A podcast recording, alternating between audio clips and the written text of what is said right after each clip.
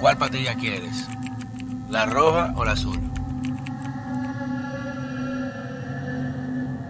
Estamos aquí directamente desde el primer panel de relevancia internacional en geopolítica de República Dominicana para todos los seguidores del cuarto bate de Falla Media, la plataforma que ha llevado todos estos temas internacionales a la palestra aquí en el país, con una de las figuras que siempre hacemos referencia en nuestros programas, que admiramos y que es la mente actualmente más pulida y formada en todos los términos de geoestrategia geopolítica a nivel internacional. Y queremos por eso aprovechar la presencia del doctor Pedro Baños, coronel una persona, como les reitero, que uno dice, concho, conocer a su cerebro, uno tanto que lo lee y lo busca, se siente hasta nervioso. Y de verdad que agradecer su presencia, no puedo dejarlo ir, coronel, en este gran panel sin preguntarle, en términos geopolíticos, usted como gran conocedor, ¿qué piensa de la situación actual de República Dominicana y Haití y lo que está ocurriendo con la indiferencia, por así decirlo, geoestratégica de la comunidad internacional? Pues sí, efectivamente, el gran problema es que la comunidad internacional se ha desentendido completamente de esta problemática,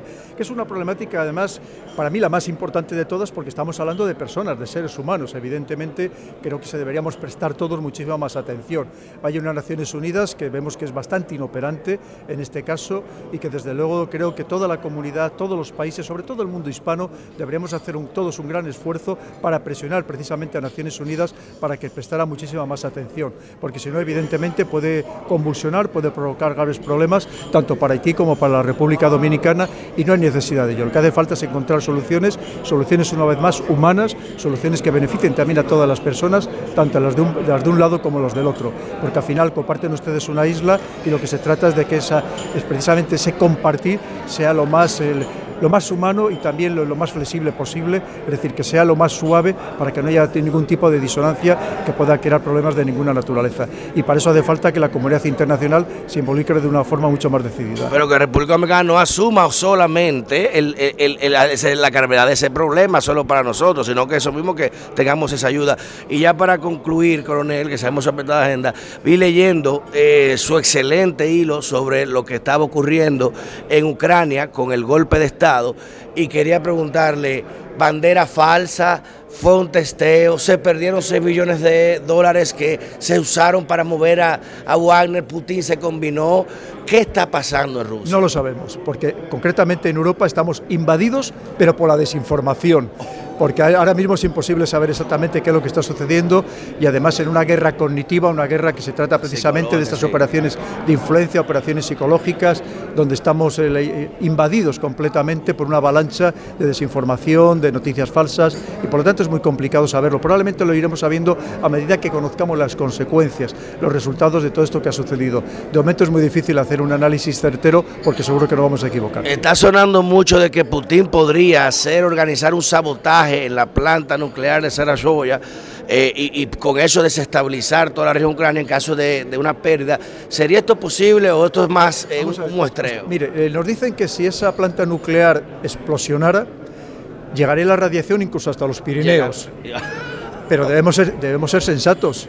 Al primero que le afectaría sería Rusia, que está mucho más cerca, ¿verdad? A nadie. mire, todavía cuando alguien nos diga, y ya los meses que ha pasado, quién saboteó los Nord Stream, yo creo que a partir de ella podemos a lo mejor empezar a hablar sobre otros posibles sabotajes. Muchas gracias, coronel. Un abrazo cariñoso y todos a disfrutar de este panel único e inigualable en República Dominicana con la presencia magistral del coronel Pedro Baños. Gracias. Cambio fuera. Qué importante Turquía. Turquía es miembro de la OTAN, un miembro importantísimo, tiene medio millón de efectivos en su ejército, pero mantiene una relación muy ambigua. Unos días juega con Estados Unidos, al día siguiente con Rusia, tiene sus problemas energéticos muy graves, intenta también expandirse lo que se llama a través de este mundo turcómano, que fíjese que llega hasta China, hasta el Turquestán oriental, hasta el Xinjiang. Es para ellos parte de ese mundo turcómano. Y por supuesto que hablar de hoy de Turquía es importantísimo. Piensen que ahora mismo hay un país que quiere integrarse en la OTAN, que es Suecia, y quien le está impidiendo por el momento es precisamente Turquía. Y más con lo que acaban de, hacer en Suecia, para mí un error gravísimo, porque nunca se puede ofender a ninguna religión, que ha sido quemar Coranes, algo que evidentemente Turquía y los turcos, como musulmanes que son, no van a perdonar. Así que también Luis, seguro que vamos a aprender muchísimo contigo. El señor Pichardo nos va a hablar de la importancia geopolítica de América Latina. Aquí me gustaría insistir muchísimo, porque llevo hablando todos los días de, diría, la falta de importancia actual de América Latina en el aspecto geopolítico y precisamente lo clave que es que además nos unamos todos los países hispanoamericanos iberoamericanos para efectivamente tener una buena geopolítica en este mundo diferente, en este punto de inflexión histórico, para que no quedarnos atrás, para no quedarnos al margen de este nuevo puzzle geopolítico que tenemos que ser capaces de encajar nuestra pieza precisamente en él. Seguro que también una conferencia más que apasionante. Geopolítica del Caribe. ¿Y qué nos va a hablar de la geopolítica del Caribe?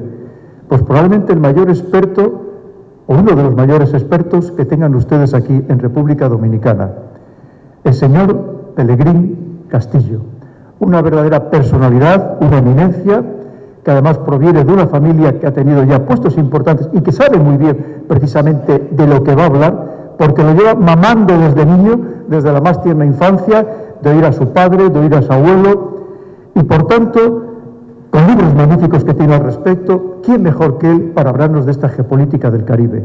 Que la hay, muy importante, porque ustedes están muy próximos geográficamente a Estados Unidos, pero también están muy próximos financiera y económicamente a China, y por lo tanto ahí hay mucha lucha de la que hablar, ¿verdad? Y una lucha muy importante que va a seguir existiendo. Y ya que hablamos de China, pues el señor Arsenio Hernández nos va a hablar de la geopolítica de China. ¿Cómo no vamos a hablar de China en este panel? Pero si China es ya no la potencia creciente, es la potencia que ha crecido, ha crecido y que amenaza cada vez más al que hasta ahora ha sido el gran imperio del mundo, a Estados Unidos. Sobre todo a partir de 1991, cuando desaparece la Unión Soviética. Si no habláramos de esa geopolítica de China, evidentemente este primer panel de geopolítica que se realiza en la República Dominicana quedaría totalmente cojo. Y no va a quedar cojo, nos lo van a explicar absolutamente bien. Y finalmente, el embajador y también ya buen amigo, don Marino Berigüete, que nos va a hablar de la importancia de la, de la geocultura como estrategia geopolítica. Es que cuando hablamos de geopolítica, cuando hablamos de globalización, podemos pensar solamente en economía, en tecnología, pero qué importante es la cultura porque a través de la cultura también se coloniza. Lo han intentado todos los imperios. Podríamos hablar desde la época de los romanos. ¿Para qué vamos a hablar de, la invasión cultural que ha realizado Estados Unidos en buena parte del mundo, ¿verdad? Que además pensamos que todo aquel que no adoptara esa cultura estadounidense, hasta la música, la manera de comer, la manera de comportarse, como parecía que no era avanzado, ¿verdad? Porque es parte precisamente de la importancia de la geocultura. Me ha parecido una auténtica genialidad, porque saben ustedes que durante la Guerra Fría también había una guerra cultural, precisamente por tratar de imponer formas diferentes de vivir, de entender la vida. Así que es que me parece un panel completísimo. No me extraña que haya muchas personas que nos estén viendo desde muchos lugares del mundo por el interés precisamente que ha suscitado no solo la calidad de los ponentes, sino también, digamos, lo que significa, lo que ya ilustra de por sí el título de estas conferencias. Yo no les quiero molestar más, llevo ya una semana hablando por muchos sitios, molestando a muchas personas y con sus medios de comunicación y solamente quiero darles una vez más la enhorabuena por estar aquí esta mañana y también darles las gracias por haberme aguantado brevemente durante estos minutos. Que lo disfruten muchísimo. Buenos días.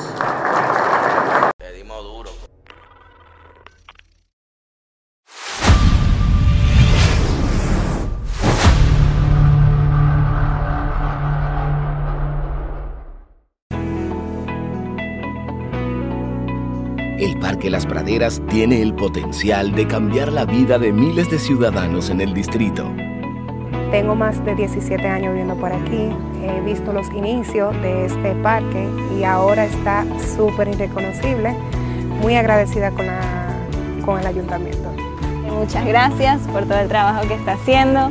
El extenso parque contará con áreas deportivas renovadas, entre otras muchas novedades Todo el parque ha sido remozado, haciendo énfasis en la seguridad y cuidando la integridad biológica del parque, teniendo siempre como meta el bienestar de los ciudadanos. Alcaldía del Distrito Nacional, Ministerio de Obras Públicas, Banco Popular.